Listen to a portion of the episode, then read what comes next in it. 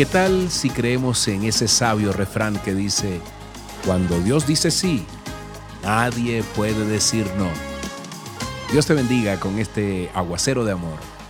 Bendiciones y más bendiciones para ti, todos los tuyos, en este nuevo día, un milagro de vida de Papito Dios. Hoy, antes de entrar a la palabra de Dios, quiero, como todos los sábados, hacerte una invitación. Queremos porque esto es el ministerio Gente del Camino. Para que nos veamos ahora a las 11 de la mañana con un mensaje de esperanza, con un mensaje de fe. ¿Por qué creer en Dios? Te espero, invita a otros por YouTube y por mi página de Facebook, Moisés Angulo. Lamentaciones 3:23, fíjate lo que dice. Es un verso que conocemos bastante bien. Dice, cada mañana se renuevan sus bondades. Muy grande es su fidelidad. Amén y amén. Y aquí en el corazón del libro de lamentaciones nos presenta el Señor su carácter compasivo, su amor. Cada día se nos presenta a Él como una nueva oportunidad, como una recarga para descubrir, para experimentar su amor. Por eso tanto te repiten muchas canciones, grande es tu fidelidad. Amén y amén. Y hoy he tomado del pequeño libro de las grandes anécdotas de Oval esta ilustración que me parece que viene bien al punto. Y se cuenta que la industrialización no se habría logrado sin la mecanización de la agricultura. Y esa mecanización de la agricultura tiene un nombre, Cyrus McCormick, un descendiente por allá de escoceses e irlandeses, hijo de un granjero y un inventor nato de máquinas que eh, facilitaran el cultivo de las tierras.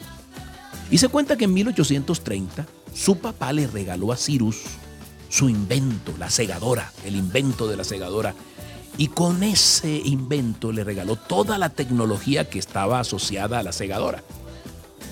Fíjate bien, en 1831 los granjeros tardaban un día en cosechar dos acres, dos acres de trigo más exactamente.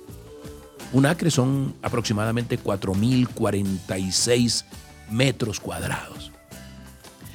Con la cosechadora mecánica de Cirrus, óyeme bien, se podían cultivar 10 acres al día. ¡Wow! Pero es que además, este hombre implantó con esa segadora un concepto que se propagaría y tendría aún más influencia que la propia máquina en la vida de todos los norteamericanos promedios y en general eh, de todo Occidente Medio. Y era el pago a plazos, óyeme bien.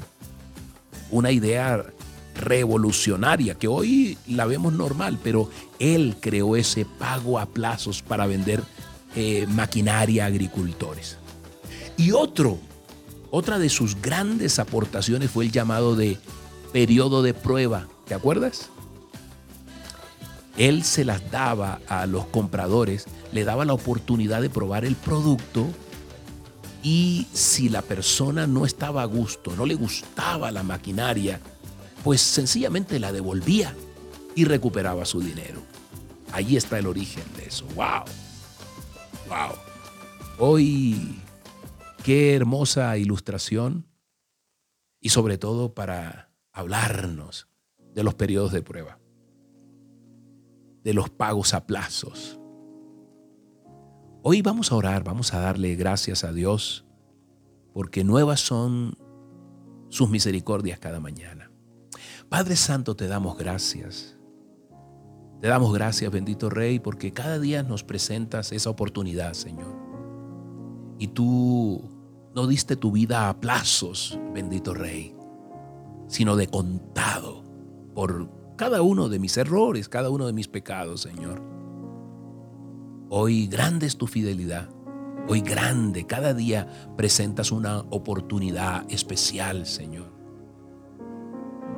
Nos muestras tu corazón, nos muestras tu consuelo, nos muestras tu carácter. Y quieres, Señor, cada día entregarnos tus mejores inventos, Dios, para que nosotros lo usemos. Padre Santo, te damos gracias en el poderoso nombre de tu Hijo Jesús.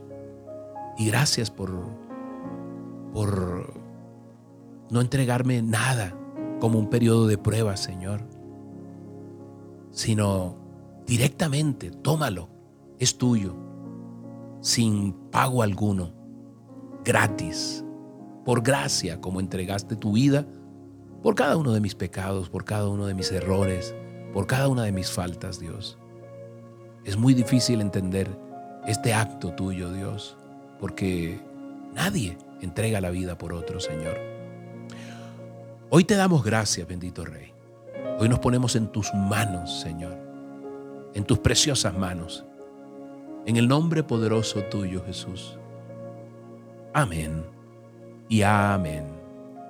Soy Moisés Angulo y Dios te dice, yo voy contigo con este aguacero de amor.